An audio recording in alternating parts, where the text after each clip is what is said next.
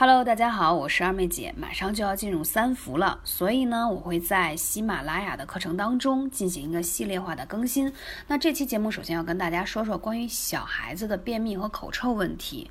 那小孩的便秘、口臭是宝妈们很困扰的一个问题，经常给孩子吃药啊，等等等等，但是发现也没有一个特别好的解决方式，包括用什么开塞露啊等等，所以。困扰着大家，那就经常会问孩子小能不能用艾灸，而且到底怎么去调理这些事儿呢？包括呢，也会给孩子去医院开药，吃的一些嗯中成药当中可能还会含有一些腹泻药的成分，又担心对孩子的这个肠道有损伤。那古法的艾灸呢，是最自然和健康的方式，也是没有任何副作用的，只需要给孩子用艾灸的时候要注意温度啊，控制好时间。啊，还有距离，不要烫伤它，这几个细节就可以。其实小孩子艾灸是没有问题的。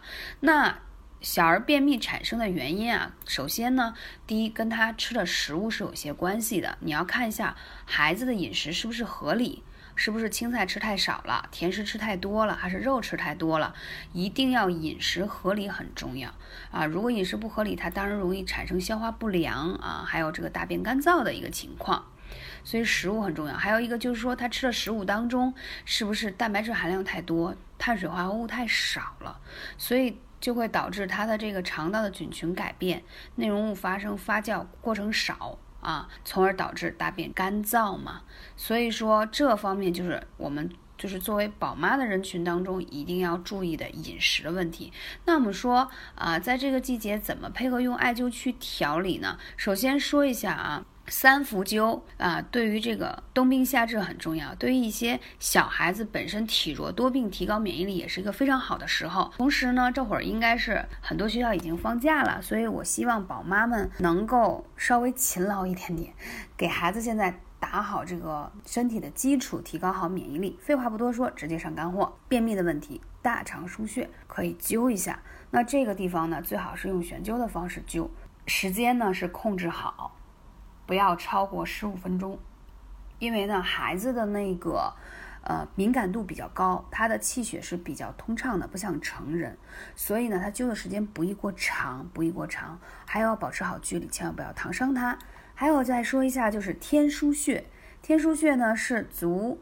阳明胃经上的穴位啊，是在你肚脐旁开两寸。那这个治疗便秘啊、腹泻、腹痛啊，都非常的有效。那同样也是啊，不要超过十五分钟。还有一个叫上巨虚穴哦，很拗口，虚是虚弱的虚。这个穴位呢，也是可以灸一下的。它对于这种腹痛啊、腹胀啊、痢疾呀。啊，啊还有一些肠胃炎也是非常有效果的。但是呢，不同的这个宝宝，包括他便秘的症状，可能有很多种。如果你拿捏不准的话，可以私信来问二妹姐，微信是幺八三五零四二二九。那在这里要值得提醒的是，给孩子做艾灸，温度、时间都要控制好。还有一个就是，嗯，艾灸后不能马上洗澡，要间隔几个小时以后。同时，在他的饮食上也要多加注意。通常我发现有便秘的孩子呢，就是他的饮食结构不太均衡，吃的一些主食啊、青菜都比较少，包括一些水果。还有一个呢，就是提醒大家。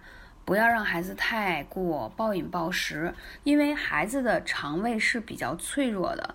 嗯，在小的时候呢，更多让他去选择吃一些容易消化吸收的食物，千万不能吃的太过油腻啊，让他的这个脾胃那么脆弱的情况下消耗更更高负担的这些蛋白质吧。